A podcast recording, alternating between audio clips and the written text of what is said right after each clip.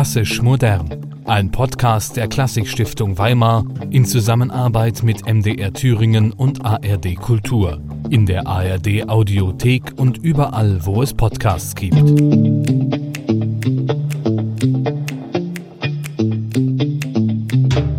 Ja, schön, dass ihr wieder mit dabei seid bei Klassisch Modern, dem Podcast. Stefanie und ich, wir haben uns gerade schon tja, auf die typischste weimarische Art für diese Folge aufgewärmt, die man sich nur vorstellen kann. Mit einer leckeren Thüringer Rostbratwurst auf dem Marktplatz hier in Weimar.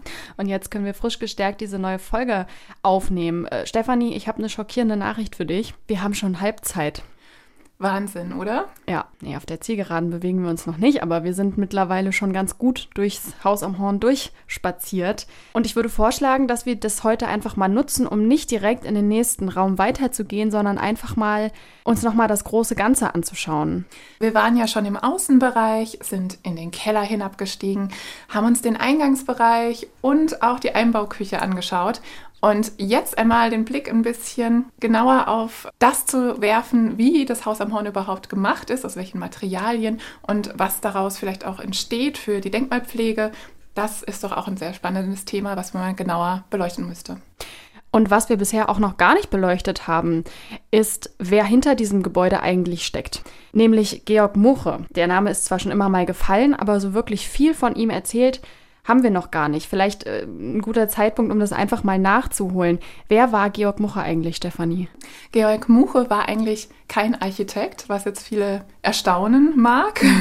ähm, er war eigentlich Maler und Grafiker ursprünglich, wurde dann 1920 von Walter Gropius nach Weimar berufen hat dort dann in, äh, am Bauhaus als Meister für die Holzschnitzerei erstmal gearbeitet, hat dann die Leitung der Webereiwerkstatt übernommen, unter anderem hat Vorkurse gegeben, bis er dann natürlich äh, den Ausschuss für die Bauhausausstellung 1923 geleitet hat. Und so kam es dann letztendlich auch zu seinem Entwurf, zu seinem Vorschlag für das Modellhaus und auf, ja, zum Haus am Horn.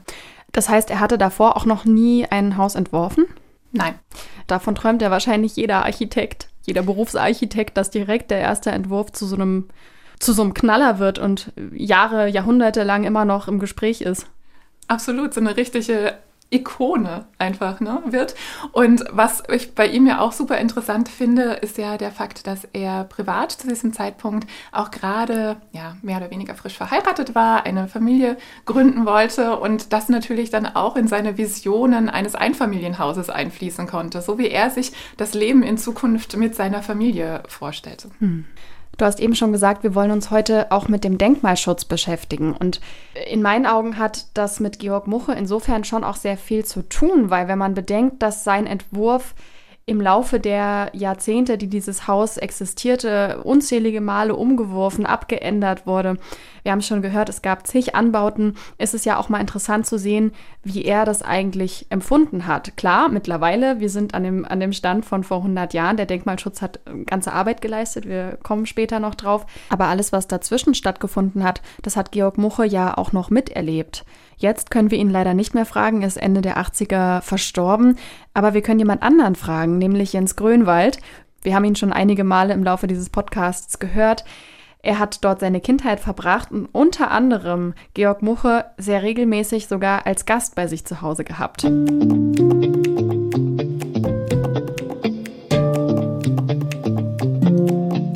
Georg Muche hier war und gesehen hat, was aus diesem Haus geworden ist, was er mal geplant hat, obwohl er ja nicht mal ein Architekt war. Also es war ja wirklich ein Experiment durch und durch. Und dann war er hier und hat gesehen, wie eine echte Familie hier gewohnt hat, wie Kinder hier im Garten gespielt haben. Hat er euch mal gesagt, wie das für ihn war? Ja, er fand diese Umsetzung des Bewohnens hervorragend, samt den Anbauten und freute sich. Und ich saß dann auch in meinem Alter lustig in den Vorlesungen und hörte die Ausführungen von Dozenten zu dieser Ikone Haus am Horn und wusste aber ja von Muche, wie die Idee überhaupt entstanden war. Er hatte mit seiner Frau überlegt, wie sie sich so ein Haus gestalten würden. Es ging ja um ein Grundprinzip mit einer Erweiterung jederzeit nach den Bedürfnissen. Deshalb diese Kastenform. Und hier ging es ja darum, dass man 23 zeigen wollte, wie stellen wir uns effektives neues Bauen vor. Schnell, günstig und immer wieder erweiterbar und eine modulare Bauform. Soweit ich mich erinnere, erzählte auch Muche, es ging darum, jetzt mit diesen neuen Materialien und Möglichkeiten, Flachdach, einfachste Materialien günstig zu haben, um effektiv zu bauen. Ich weiß von, oder erinnere mich von dem Gespräch, als Muche sagte, hier war immer ein Sockel an dem Haus, später aufgeputzt. Das ist jetzt die Ikone der Moderne und überall werden Häuser gebaut ohne Sockel, der ja ein Spritzschutz ist. Das ist damals nur passiert, weil man keine Zeit hatte. Nicht, weil man das modern wollte. Das war dann im Studium witzig, wenn die Dozenten erzählten von dem Hausbau und mir eben dazu einfiel, weil wir als Kinder beim Muche zu den Füßen saßen und der erzählte, dass man am Tag der Einweihung den Fliesenleger an der Badenwanne gefunden hatte, der war dort eingeschlafen. Man hatte über Nacht durchgearbeitet. Das war ja ganz schnell im Bau. Und äh, dadurch sind auch viele Baufehler entstanden, weil es ja auch ein Musterhaus war mit ganz neuen Materialien. Und daraus machte man dann die Moderne, Darum ging es nicht. Als Musterhaus haben die wahrscheinlich auch nicht gedacht, dass das lange stehen bleibt. Man wollte die Formensprache zeigen.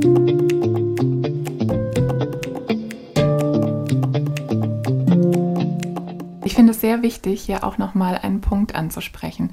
Und zwar denjenigen, dass so ein Entwurf normalerweise nie stehen bleibt. Also es ist ja immer nur ein Ausschnittswerk eines Architekten, eines Ideengebers und normalerweise entwickelt der Architekt sich ja dann weiter im Laufe seiner Karriere und findet oftmals auch Verbesserungswürdiges von früheren Entwürfen. Ähm, Buche hat jetzt noch bis Ende der 80er Jahre gelebt und konnte noch ein bisschen mitverfolgen, was aus dem Modellhaus geworden ist, was da passiert ist. Und ähm, ja, ich, ich fände das sehr, sehr spannend, wenn ich nochmal die Gelegenheit gehabt hätte, ihn da selbst ja zu befragen und äh, seine Sicht, seine spätere Sicht auf seinen frühen Entwurf, seinen ersten Architekturentwurf nochmal sehen zu können, eigentlich auch. Ich habe auch schon einige Male mit Architekten über dieses Thema gesprochen, sich ein eigenes Haus entwerfen. Also es ist ja immer was anderes, wenn du einen Auftrag von jemandem bekommst und den in die Tat umsetzt oder in einem Entwurf umsetzt. Aber wenn du das für dich selber machen musst, dann kommst du ständig in irgendwelche Konflikte und bist am Ende tot unzufrieden damit. Jemand anderen beauftragen würdest du aber auch nicht, weil dann hättest du immer das Gefühl, du hättest es besser hinbekommen wahrscheinlich. aber der Punkt, auf den ich eigentlich hinaus will, ist der, wenn wir vom Denkmalschutz sprechen, dann ist es dem Denkmalschutz ja immer extrem wichtig, alles so zu rekonstruieren, wie es in, dem in der ursprünglichen Fassung gedacht war.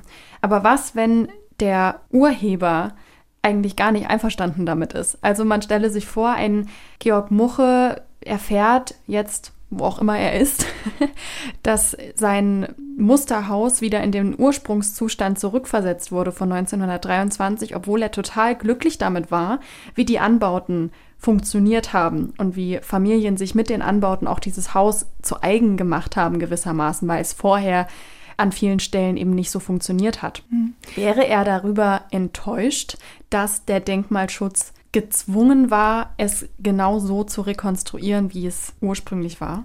Ich hoffe doch nicht, aber das ist eben diese komplexe Herausforderung, ähm, vor der der Denkmalschutz eigentlich immer steht tatsächlich.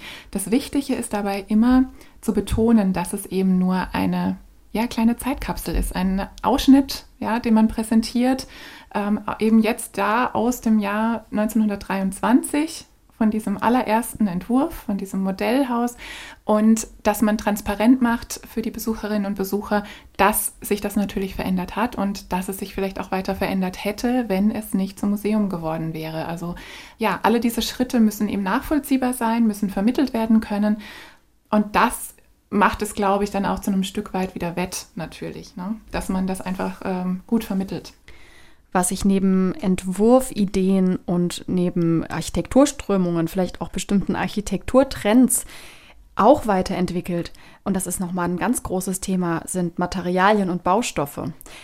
Darüber haben wir auch schon am Rande immer mal gesprochen. Es kamen ein paar Baustoffe, die relativ innovativ waren damals zur Sprache, über die wir jetzt vielleicht auch noch mal im Detail sprechen können, und zwar das Torfoleum und das Triolin. Also die Dämmung generell war schon sehr besonders und sehr innovativ äh, für das Haus am Horn. Zur damaligen Zeit war das noch nicht gang und gäbe, dass man Häuser komplett dämmte. Und das Torfoleum war ein sehr innovativer Dämmstoff aus Torf gewonnen, der imprägniert wurde. Der hatte zum einen sehr gute Dämmeigenschaften, aber auch einige Nachteile. Er war nicht so feuchteresistent, was dazu führte, dass ähm, ja sehr schnell Schäden entstanden und man auch ab und an einen gewissen Geruch wahrnehmen konnte. Ich erinnere mich dran, das hat uns Frau Ackermann auch im Keller erzählt, dass es mhm. deswegen immer überall etwas modrig gerochen hat. Auf jeden Fall, da kann man das noch sehr wahrnehmen. Und das andere, der andere Stoff, den man vielleicht thematisieren könnte, ist das Triolin, ein Ersatzstoff ähm, für Linoleum, für also einen Fußbodenbelag. In den 20er Jahren hat man äh, den gerne als Ersatz genommen. Wie gesagt, Weltwirtschaftskrise, es war knapp mit den Ressourcen und dem Geld. Und dieses Triolin äh, besteht eigentlich aus Nitrocellulose was dann mit weiteren Füllstoffen und Gelatinierungsmitteln auf ein Gewebe aus Hanffasern äh, angebracht wird. Finde ich auch wieder sehr spannend, weil Hanf ist ja auch heute immer noch ein Thema als Baustoff. Und gibt es auch hier einen großen Nachteil wie beim Torfoleum? Leider ja, denn äh, das war sehr leicht entflammbar, was natürlich sehr große Gefahren in sich, mit sich brachte. Aber wenn wir jetzt schon bei dem Thema der Baumaterialien und der Denkmalpflege sind, bietet es sich an, auch zu unserer Expertin auf diesem Gebiet überzuleiten, die auch bei den allerletzten Maßnahmen um das Haus am Horn in diesem Jahr wieder beteiligt war.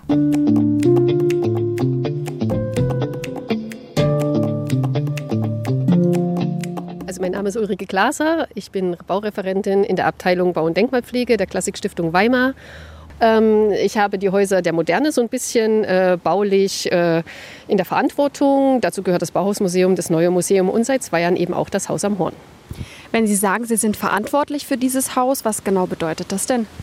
Das bedeutet, wir kümmern uns um den baulichen Zustand. Das heißt natürlich alle Mängel, die im Laufe der Zeit auftreten, als auch um Sanierungsmaßnahmen, äh, die hier äh, ja in den letzten Jahren doch äh, etwas massiver stattgefunden haben, gerade am Haus am Horn und äh, beantragen äh, Gelder auch äh, für Sanierungsmaßnahmen, ähm, damit dann die Häuser auch entsprechend der Öffentlichkeit zugänglich gemacht werden können. Was genau bedeutet das denn, so ein Haus zu sanieren und dann hat man diese Materialien, die man eigentlich ja nicht mehr praktisch findet, müsste man die dann aus Denkmalschutzgründen eigentlich wieder verwenden oder darf man da auf andere zurückgreifen?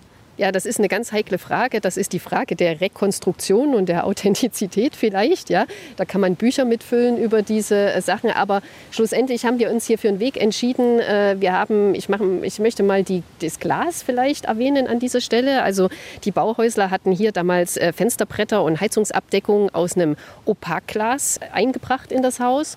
Und wir haben uns mit dem Glas auseinandergesetzt und haben festgestellt, es ist gar nicht möglich, heute sowas am Markt zu bekommen. Also äh, es war wirklich eine gute, äh, lange Recherche meiner Kollegin, äh, die dann irgendwo in der Tschechei noch eine Glashütte gefunden hat, äh, die die Schmelze herstellen kann.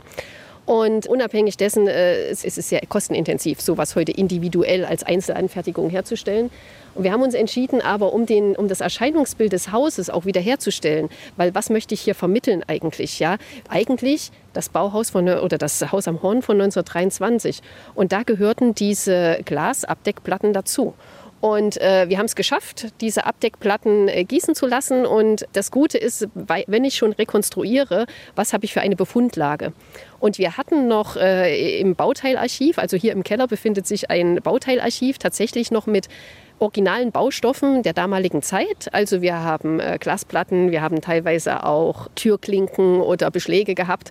Und wenn man so eine Befundlage hat und eigentlich genau weiß, wie es war, ja, ist es natürlich einfacher, so eine Rekonstruktion wieder herzustellen. Ich weiß nicht, ob man das in Zahlen ausdrücken kann, aber vielleicht können Sie es probieren. Wie viel an Baustoffen in diesem rekonstruierten Haus am Horn sind denn noch da im Vergleich zu dem ursprünglichen Haus am Horn? Ganz wenig.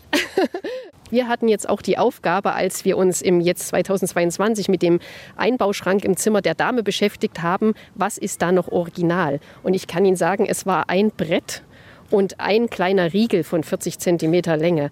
Und wir hatten einen Holzrestaurator dran, der sich damit beschäftigt hat. Und das war das Einzige, was an dem Schrank als Original identifiziert werden konnte. Das war also so gut wie nichts. Ja, aber wir konnten anhand von wirklich Splitterproben auch feststellen, was ist es für ein Holz. Wie gesagt, diese zwei Teile hat auch, äh, haben die Labore auch als Original mit äh, ermitteln können. Und äh, wir konnten auch viele vielleicht Fehlinterpretationen äh, klären über diese labortechnischen Untersuchungen, weil wir haben dort festgestellt, Sie haben damals gearbeitet mit Hölzern, mit Furnieren schlussendlich, die auch damals schon wertvoll waren. Also wir reden von einem ostindischen Satonholz. Ja? Das ist also schon was Besonderes oder ein Paduk. Das sind nicht nur heute für uns besondere Furniere, das waren damals auch besondere Furniere, die hier äh, verarbeitet wurden. Und das haben wir über labortechnische Untersuchungen ermitteln können.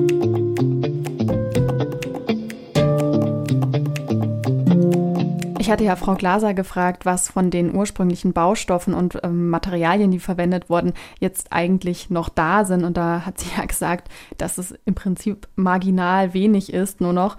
Wie ist das denn aber eigentlich mit dem, äh, was im Innersten abgelaufen ist, sprich Möbel etc.? Ist davon noch was erhalten geblieben? Eigentlich nicht mehr, so gut wie nicht mehr. Das liegt ein bisschen daran, dass das Ganze ja auch ähm, der Wirtschaftlichkeit verpflichtet war, dieses ganze Projekt. Ja. Ähm, das Haus am Horn konnte sehr, sehr lange nicht verkauft werden, hat niemanden, es, es fand sich niemand, äh, der das Haus bewohnen wollte erstmal. Und da geriet man natürlich auch schnell unter finanziellen Druck, ganz klar. Man hatte eine große Summe ausgegeben, man hatte den Finanzier auch im Hintergrund, Adolf Sommerfeld unter anderem. Und da war es das Leichteste, die Mobilien sozusagen einfach zu verkaufen. Und die haben sich auch gut verkaufen lassen. Die sind nach, hauptsächlich nach Berlin gegangen. Die Spur hat sich da leider verloren. Zwei Teile finden sich äh, noch im Bauhausarchiv in Dessau.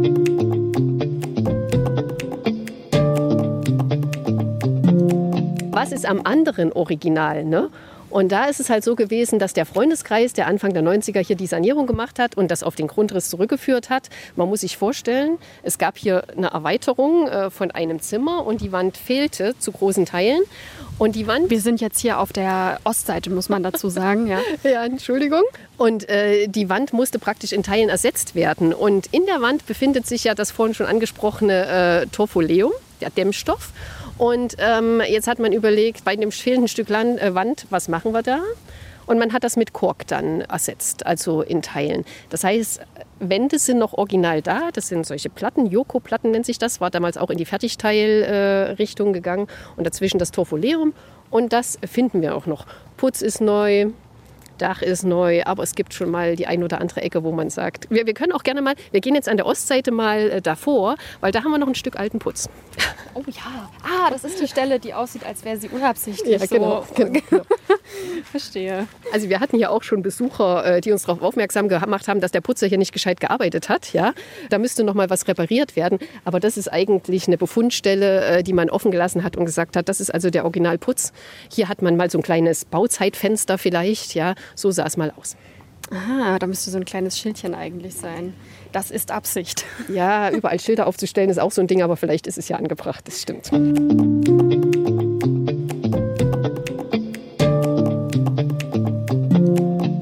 Also auch das ist Denkmalschutz, oder? Also nicht nur zu rekonstruieren, sondern auch zu zeigen, dass man rekonstruiert hat und ganz bewusst kleine Zeichen und Überbleibsel zu hinterlassen, die den Leuten zeigen, hier ist etwas gemacht worden.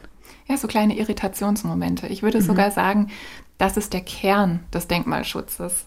Denn sonst kommt man ja schnell in ein Feld, wo man sich fragen muss, naja, ist es nicht dann irgendwann komplett ein neues Gebäude? Ist es eine Art Disneyland, eine schöne Fassade, zu viel Schminke drüber sozusagen?